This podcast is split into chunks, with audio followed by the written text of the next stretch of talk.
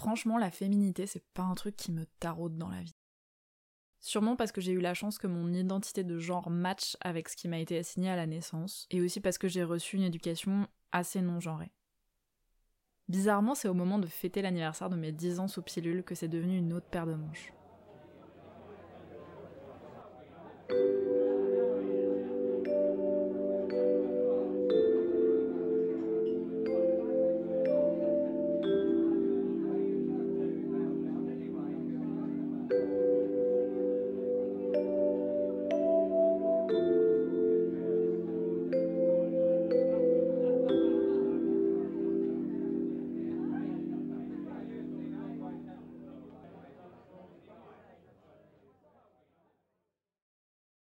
Dix ans passés à gober une dose non négligeable d'hormones dites féminines. C'est peut-être un effet secondaire d'avoir commencé à la prendre pour mes cheveux, pour ma peau, pour tout sauf des raisons contraceptives. À 16 ans, on n'a pas trop cherché à savoir pourquoi j'avais ces problèmes. On a dit Ah, dérèglement hormonal. Et hop, une petite ordonnance pour la pilule. Sauf que là maintenant, d'arrêter la pilule à 26 ans, alors que j'ai commencé à la prendre en pleine puberté, je suis terrorisée qu'il se passe un truc, que mon corps se remette à changer à nouveau, que je me reconnaisse plus, que ça soit un problème. C'est la première fois que j'ai réfléchi à ce que c'était pour moi la féminité, si c'était même important d'être féminine. C'est marrant parce que paradoxalement, et à l'inverse de ma peur, c'est un discours qui est assez en vogue en ce moment d'arrêter la pilule pour se reconnecter à son corps, retrouver ses cycles. Je vois d'où ça part. La pilule contraceptive, finalement, elle fait croire à notre corps qu'on est enceinte, pour empêcher une vraie grossesse en endormant un certain nombre de fonctions. Mais vu que c'est souvent accolé à des notions qui me hérissent le poil, genre le féminin sacré, bah ça m'a jamais parlé plus que ça. D'ailleurs, j'ai toujours trouvé que c'était un petit peu limite, un peu moyenâgeux, et que c'était souvent un toboggan direct pour tomber dans la grande piscine du. Une femme, c'est pas une vraie femme si elle, euh, elle n'a pas d'enfant. Très très longtemps, pour moi, c'était une évidence, c'était une obligation par rapport à ma mère, mon éducation. Euh, voilà, les bébés, les enfants, c'était sacré, c'était euh, pas envisageable d'avoir de, une vie euh, sans, sans enfants. J'ai adoré être enceinte, j'ai adoré t'avoir, j'ai adoré t'éduquer, voilà. Et donc quand tu m'as parlé de ça, déjà, de toute façon, ça fait très longtemps hein, que tu dis que tu ne veux pas avoir d'enfants. Euh, tu me dis, je suis désolée, tu ne seras pas grand-mère. Là aussi, je te rassure, franchement, ce n'était pas mon but dans la vie d'être grand-mère. Alors que, euh, tu vois, d'être maman, oui. La répercussion sur la féminité, du coup, entre le fait d'être mère et le fait d'être grand-mère, c'est pas la même chose. Pas du tout. pas du tout. Il y a une question d'âge aussi, une question de. Être mère, c'est être une femme, être grand-mère, c'est être vieille. Ouais. Il y a ce rapport aussi à ma mère qui était. Euh, qui était important et, qui, a, qui a joué également. C'était quoi sa réaction? Enfin, Ma mère, euh, ben, écoute, euh, euh, un simple exemple, quand je lui ai dit que, que j'étais enceinte de toi, elle, elle m'a répondu Ah, enfin Parce que tu as Ah, enfin et, et, elle m'a dit Tu sais. une, parce que tu, une, une, tu, tu n'auras pas été vraiment une, ta vie aurait été ratée euh, mm. si tu n'avais pas eu un, enfant. Et puis évidemment aussi, quand on touche à la question de la féminité, on arrive souvent sur la question de la maternité. Être mère. Alors qu'elles ne sont même pas de la même génération, cette association entre féminité et maternité, c'est quelque chose que Fanny avait vécu elle aussi. C'était très lié en fait. J'avais mes règles, j'étais fertile, j'étais une femme, je pouvais avoir des enfants. Mhm. Donc il y avait un peu tout un package. Donc je pense que c'est vraiment à ce moment-là qu'en tout cas la société, enfin mes parents m'ont vraiment fait ressentir ça. Mhm. Après, moi j'ai l'impression d'avoir toujours voulu des enfants. Mhm. J'ai toujours été à l'aise autour d'enfants. J'ai toujours, euh, je suis toujours allée vers des enfants. J'ai grandi dans une famille très nombreuse où je suis pas l'aîné, mais pas loin. Et les gens ont eu de façon générale beaucoup d'enfants dans ma famille, donc j'ai toujours vu des femmes enceintes, j'ai toujours vu des femmes allaitées. Enfin, j'ai vraiment toujours. C'est toujours un truc que j'ai vu, le corps des femmes en train de produire un bébé, ça a toujours été quelque chose que j'ai vu en grandissant. Donc je pense que inconsciemment, j'ai toujours, je me suis toujours dit que j'aimerais voir mon corps faire ça à un moment donné. Comme moi, j'ai toujours su que je n'avais aucun désir d'enfant, j'ai jamais vraiment pris le problème sous cet angle. Tu vois, c'est ce côté féminité, euh, ce féminisme revendiqué. Et eh ben, je me suis dit, tiens, euh, oui, tu peux être féminine, tu peux être féministe Mm. en dehors de la maternité.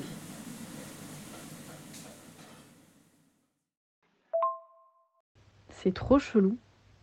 J'étais sur Instagram là et, euh, et puis tu sais j'ai vu passer un, un dessin féministe avec un utérus dessus et j'ai bugué parce que moi mon utérus du coup il va plus ressembler à ça. Vu qu'on m'enlève les trompes, mon utérus il sera pas du tout comme les dessins d'utérus.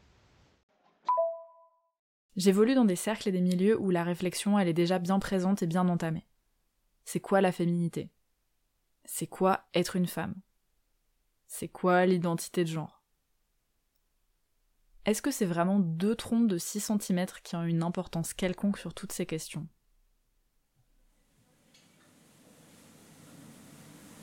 Euh, Ça a été.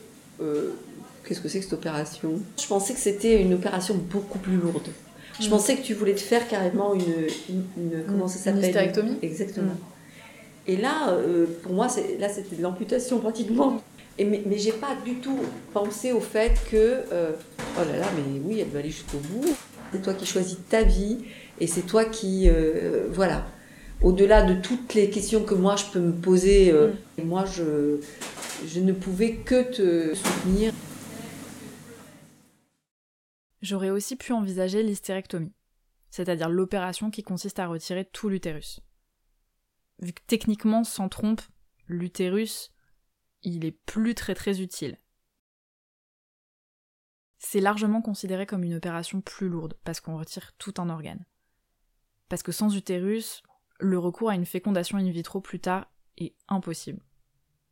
C'est encore un petit peu plus radical. Mais l'hystérectomie a aussi l'avantage de supprimer les règles. Une fois encore, mes règles, je sais pas à quoi elles ressemblent. Je les ai jamais vraiment eues, parce que j'ai commencé à prendre la pilule à 16 ans. Donc à partir de là, j'avais vraiment que des fausses règles.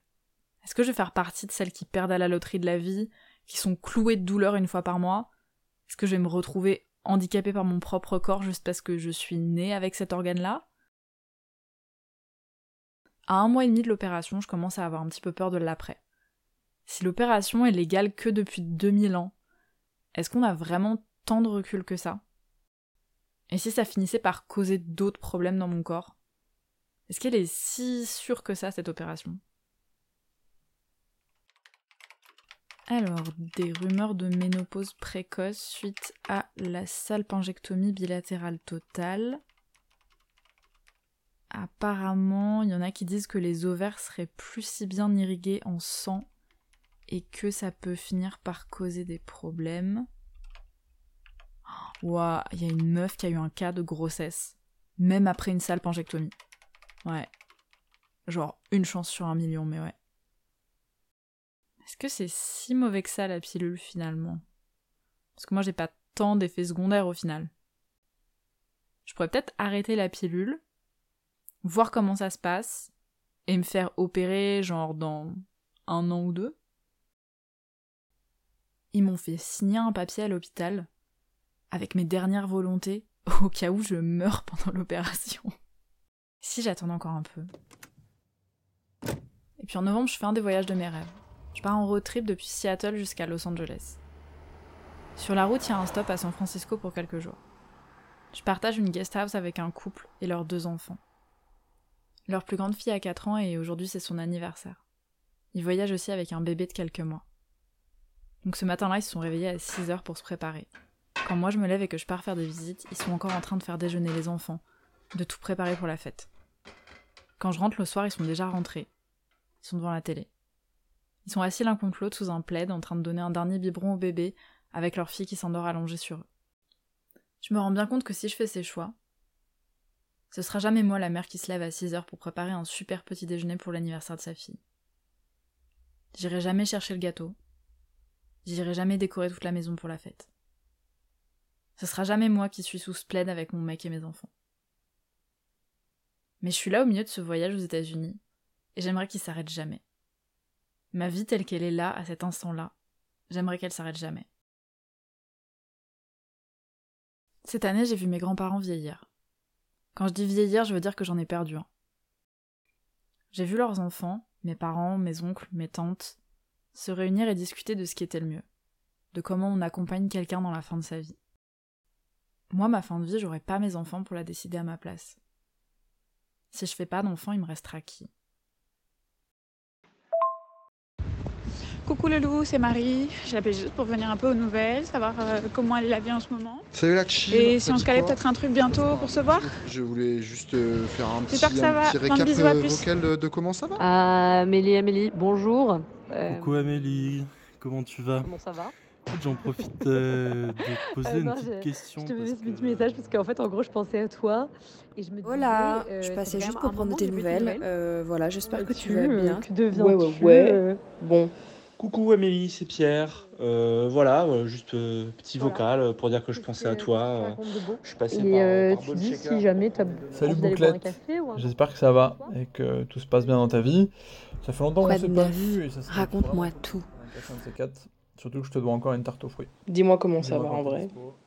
Et dis-moi si tu veux que je passe. Enfin, dis-moi plein de choses, quoi.